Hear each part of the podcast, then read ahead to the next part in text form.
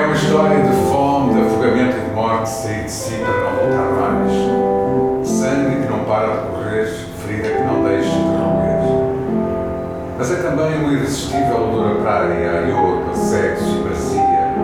Um calor bom, uma pele tisnada, prenúncio seguro de grandes viagens. Estranhas coisas há dentro de um. Pego no teu com a ponta dos dedos, viro e reviro na palma da mão soa-me familiar, vem de longe, o som que não consigo ouvir. As letras rodopiam diante dos meus olhos e sondem por entre os dedos da mão, como água transparente e eu a morrer de sede,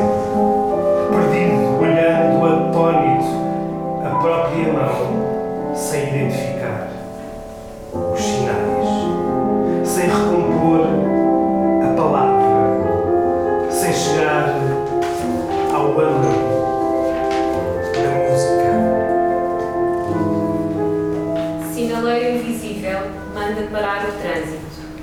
Há uma pausa brutal no bulício da cidade. Soa a campainha da porta.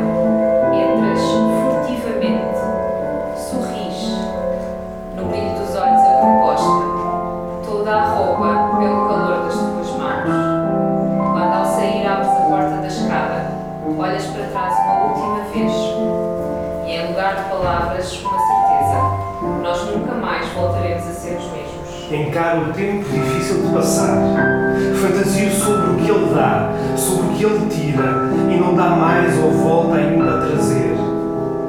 Olho ansioso o tempo, sinto como um obstáculo na via, passagem de nível estupidamente fechada.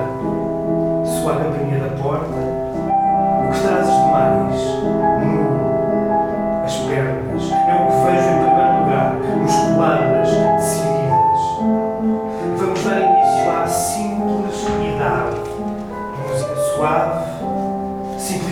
simplicidade, fazer no tempo um buraco, esconder-nos dentro.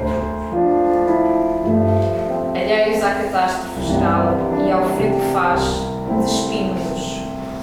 Colocamos na banca de cabeceira o relógio, a pulseira, os brincos e o mal de viver. Enquanto lá fora pela cidade os outros, à sua maneira também alheios nosso, riem, conversam, nós percorremos devagar as de um jardim. Porque amar é meter na boca uma pedra e aguardar no espreitar das papilas, o seu recreio e abandono, o seu desvario. E também é a gente perguntar-se o que fazer com as sobras, a saliva, os sonhos enregelados, a pedra. Tempo para estar só. Há um tempo para estar nu. Há um tempo que falta para ser o bastante. Uma coisa e outra. Há uma ponte em direção ao tudo que é necessário atravessar e que é necessário coragem minar. E há um ponto sem chão, nem ponte, em que só é preciso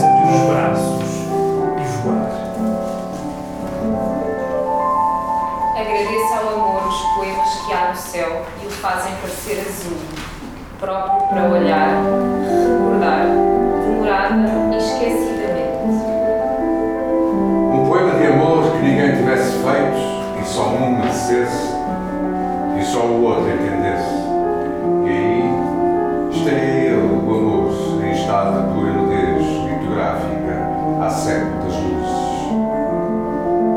Pelo teu corpo, pelo seu calor, umidade e frescura, pelos seus odores vários que vão da raiz à flor, e ao mais lento e impaciente dos frutos, pelas bocas que nele há, das mais úmidas às mais expectantes, pelo seu todo indissociável para a minha necessidade e para o meu imaginário,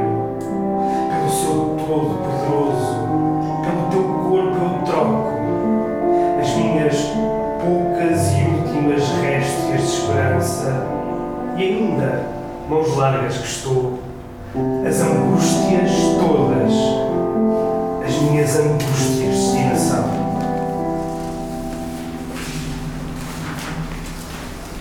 Quem vive para o amor está deixado não tarda. Que o amor é um amplo espaço vazio, sem cor nem forma, e um silêncio tubular por perto. Mal, muito mal para separar alguém. Imediato tudo fora já decidido, como quando alguém nasce e olha em torno. O que importa se estranha ou não a paisagem? Tínhamos o nosso espaço e tínhamos a nós, um ao outro por natural companhia. Era o amor tudo indicava.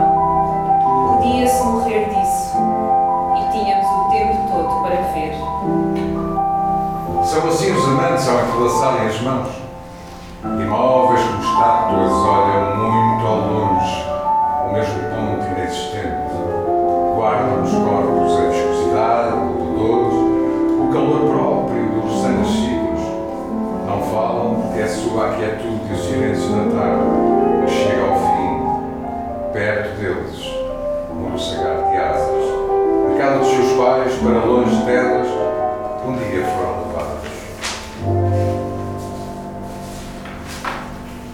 Não era a história com H grande.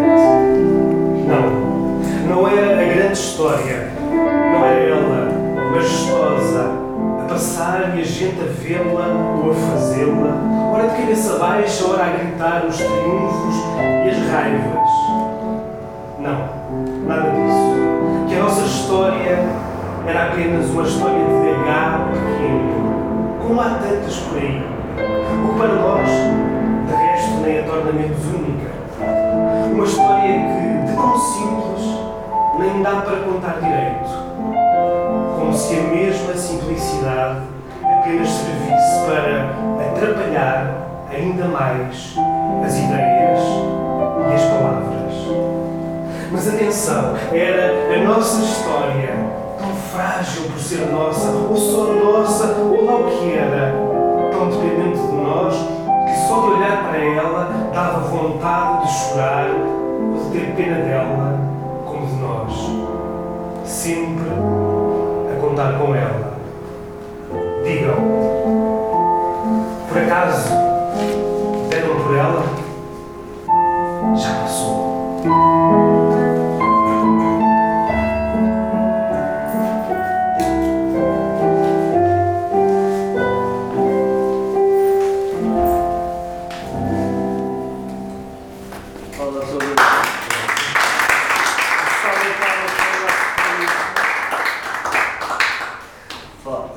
Basicamente fala de amor, não é? E faz-me lembrar que o amor é uma doença quando nele se, eh, se procura ver a própria cura.